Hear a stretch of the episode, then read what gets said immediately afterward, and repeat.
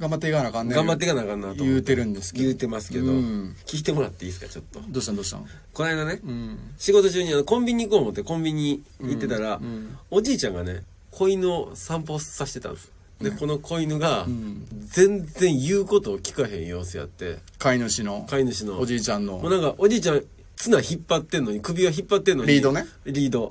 全然動かへん、犬が。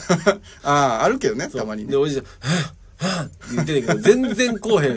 よく見る光景じゃないですか。うん動かへんやつね動かへん。帰り道とかなったらねまた散歩したいからそうそうそう動かんようになったりとか可愛いけどね仕草がね、可愛いけど。うんうんうんで、おじいちゃん、しびれ切らしたんか、ワーン言うたんですよ。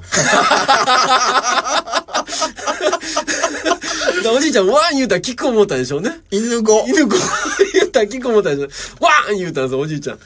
え犬どうなったんやろなん全然動けんおかしくて、それが。そりゃそうやでワンも別に犬子じゃないと思うし ねいや、それ絶対ちゃうやん。 人間が思う犬子なだけでそうそうそう犬にとっては犬子じゃ ないもんいねいからね。まあでもおじいちゃんの切り札の一つやったんかもしれんよねそれがね、この人はいつも動いてたんかもしれん。確かに確かに。でも犬も今日は動かんぞっていう気持ちだったかもしれんし ね。